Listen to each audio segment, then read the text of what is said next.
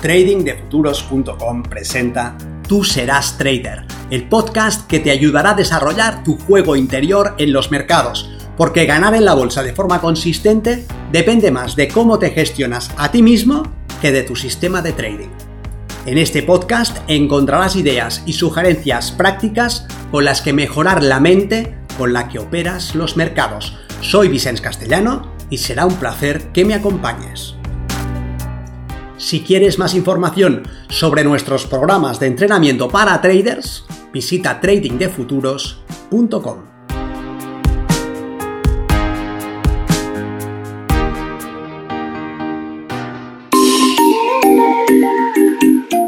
Dejar correr las ganancias sí, pero ¿cómo? ¿Te ha pasado alguna vez que estás en una operación ganadora, pero que sales antes de tiempo? ¿Te ha pasado que has tomado algo de beneficio, pero luego has visto que había un recorrido mayor? Ya esperabas ese recorrido más grande, pero por algún motivo te has contentado con las migas. Cuando el precio va en tu contra, sales con full stop, pero cuando va a tu favor, sales con la mitad o menos de lo que esperabas. Si es así, estás dejando mucho dinero en la mesa, ¿verdad? Es más, podría ser que con arreglar ese comportamiento tuvieras unos resultados más que aceptables. Soy Vicente Castellano, responsable del programa de formación y entrenamiento milenio de trading de futuros. Y en esta ocasión quiero que veas cómo puedes aprender a aguantar tus posiciones ganadoras hasta su objetivo de salida. Para comenzar, deberíamos dejar claro que lo que nos pone en problemas cuando operamos no es solamente la parte emocional del trading, no es solamente el miedo, o la codicia, o la frustración, sino también la forma como pensamos. Pero claro, para nosotros la forma como pensamos es invisible. Pensamos en la forma normal, como tiene que ser, pero ¿es así realmente? Creo que deberíamos tener en cuenta los heurísticos que disparamos y los sesgos cognitivos con los que nos atrapamos porque nos acompañarán durante toda nuestra vida en todas las áreas en las que estamos tomando decisiones. Estás de viaje con tu pareja, por ejemplo, por una carretera que no os es familiar y es mediodía y queréis parar a comer algo. Veis un restaurante en el que hay algunos coches aparcados fuera y también algún que otro camión. El restaurante tiene un bonito cartel y veis que hay gente que sale sonriendo. Le dices a tu pareja que parece un buen lugar y os ponéis rápidamente de acuerdo para entrar y comer.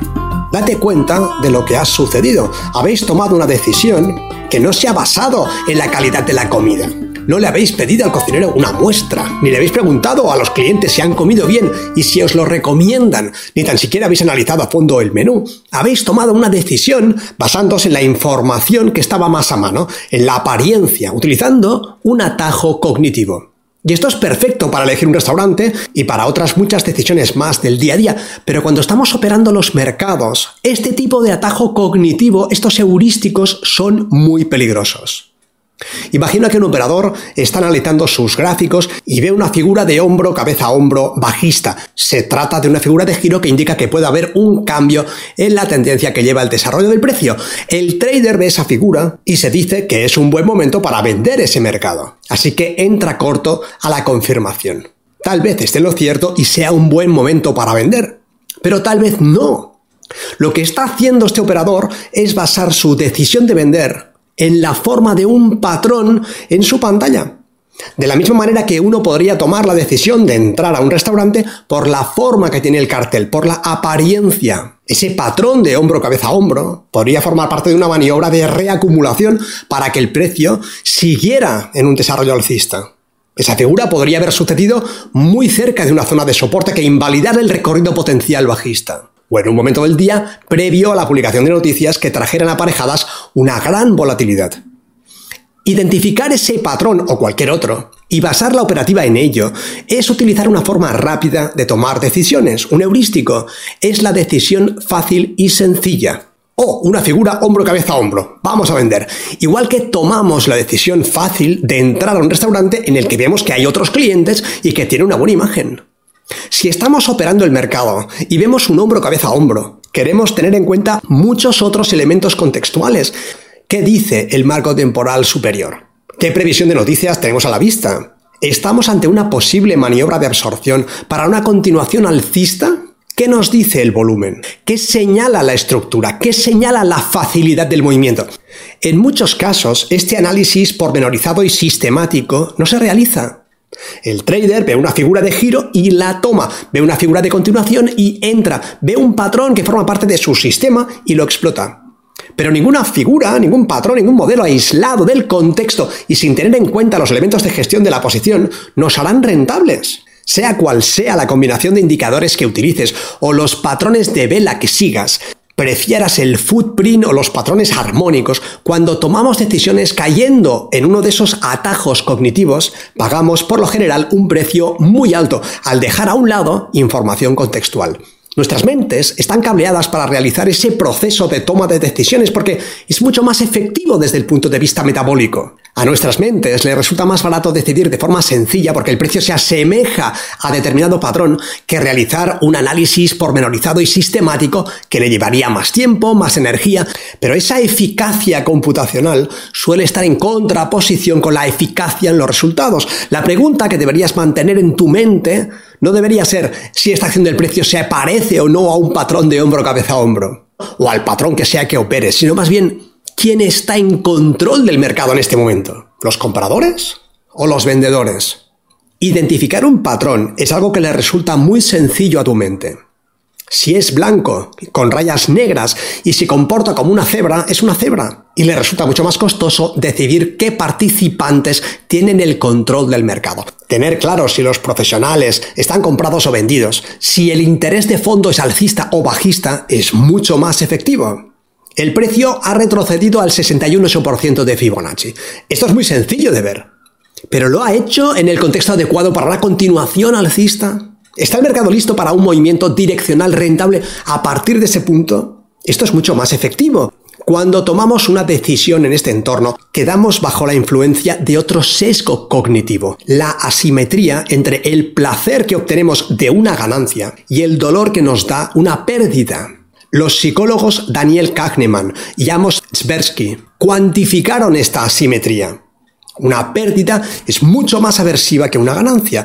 Nos duele mucho más perder mil dólares que el placer que obtenemos ganando mil dólares. Cuando un trader toma una operación, ya sabe que debe dejar correr sus ganancias, pero es habitual que el operador tome beneficios muy rápido, en cualquier caso antes de tiempo, y deje correr las pérdidas.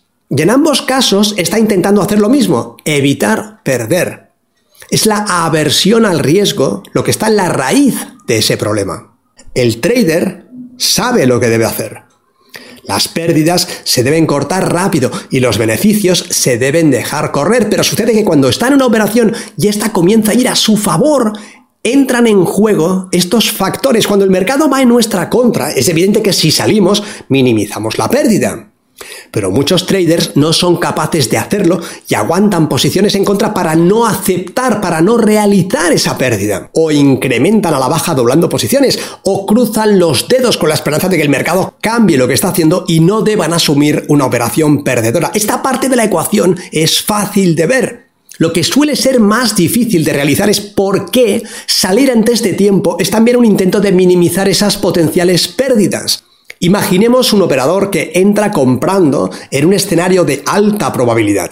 El mercado se mueve a su favor y lleva ganados 20 ticks. La idea detrás de su análisis es que el precio se desplace 50 ticks o más a su favor y él estima que ese recorrido libre de obstáculos es posible y altamente probable.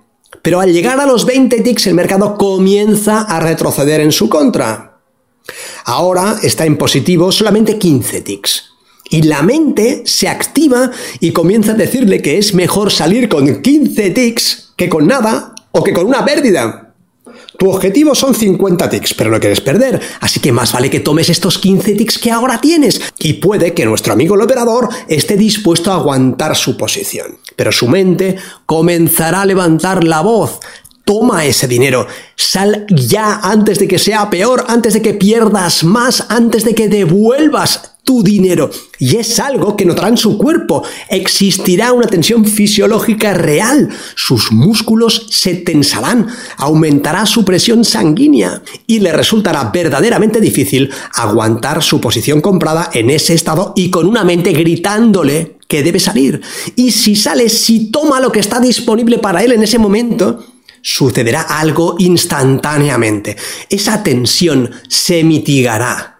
Estará más relajado, más aliviado. Se ha embolsado 15 ticks. No está mal. Un pequeño beneficio para la cuenta.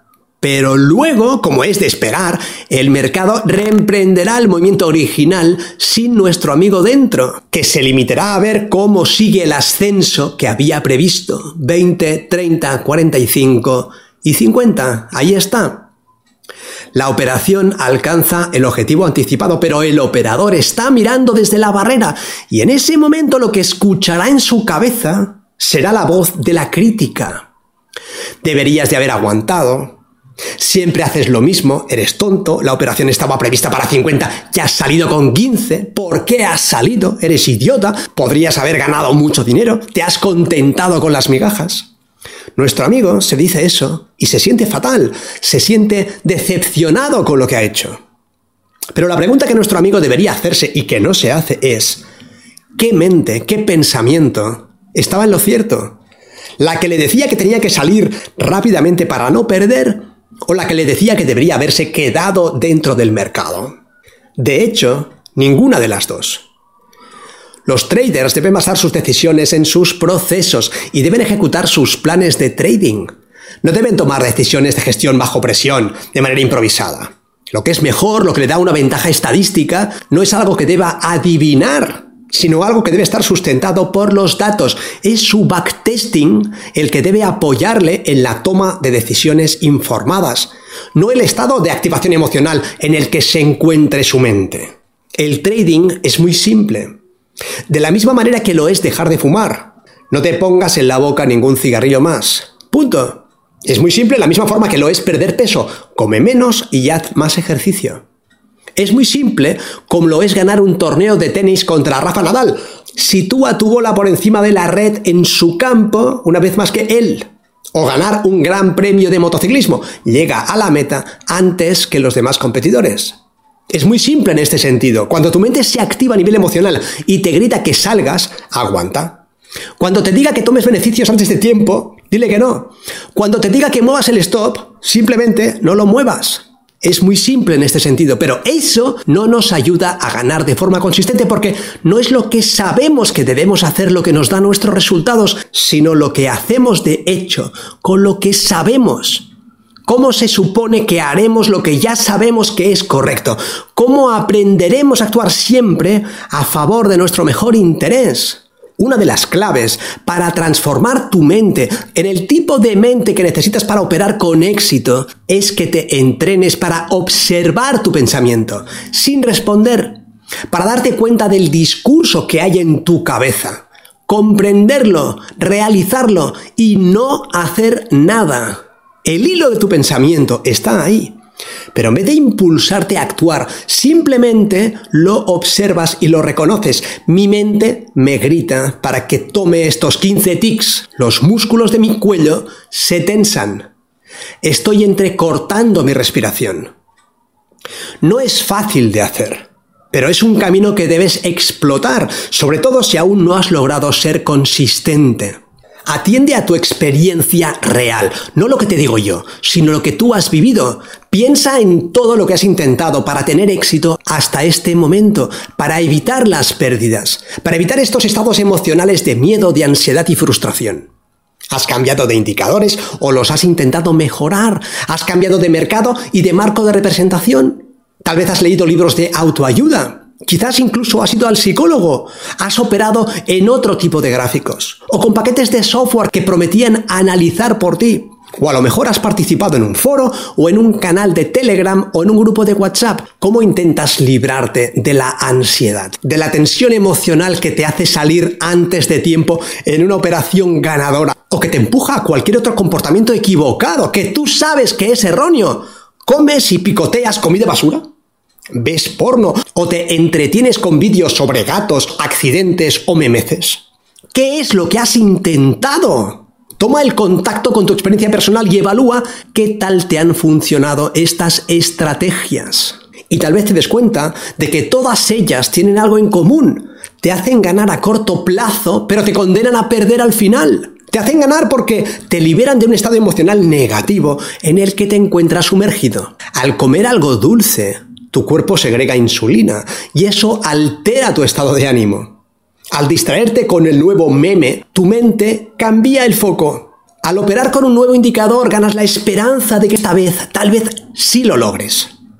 A corto plazo, todos estos intentos te hacen ganar una cierta distensión emocional. Sales de un estado de tensión en el que estabas, mitigas esa tensión, la aplacas, pero a largo plazo no hay ningún beneficio real y sostenible.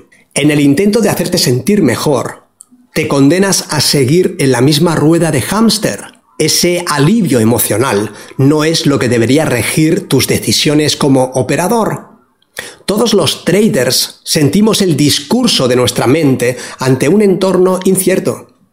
Pero para poder tener éxito y sostener tus ganancias, debes aprender a observar ese discurso sin responder. Mi mente me dice exactamente igual que la tuya, que salga con los 15 tics. Reconozco su intención y sus palabras, pero no me siento obligado a responder. Me he entrenado para observar el discurso de mi pensamiento sin sentir que debo responder a él en forma alguna. No es que debas silenciar tu mente, es más bien que debes entrenarte para observar los hilos que vas enhebrando sin que necesites responder a ellos. ¿Dónde pongo mi foco de atención? ¿Qué significa eso para mí? ¿Y qué es lo mejor que puedo hacer a continuación? Pongo mi foco en el discurso que genera mi mente cuando estoy en una posición ganadora. Ese discurso significa que una parte de mi mente se configura para alertarme ante una potencial pérdida. Lo mejor que puedo hacer es reconocer su intención positiva y seguir ejecutando mi trading plan al margen de mi tensión emocional o psíquica. No es algo fácil, pero es sencillo e importante. Puedes y debes aprender a vivir con esa incomodidad emocional y psicológica sin que te domine y sin que arruine tu operativa. Nos vemos en el mercado. Para mejorar tus resultados como trader, aprende el sistema Milenio y entrénate con nosotros en tradingdefuturos.com.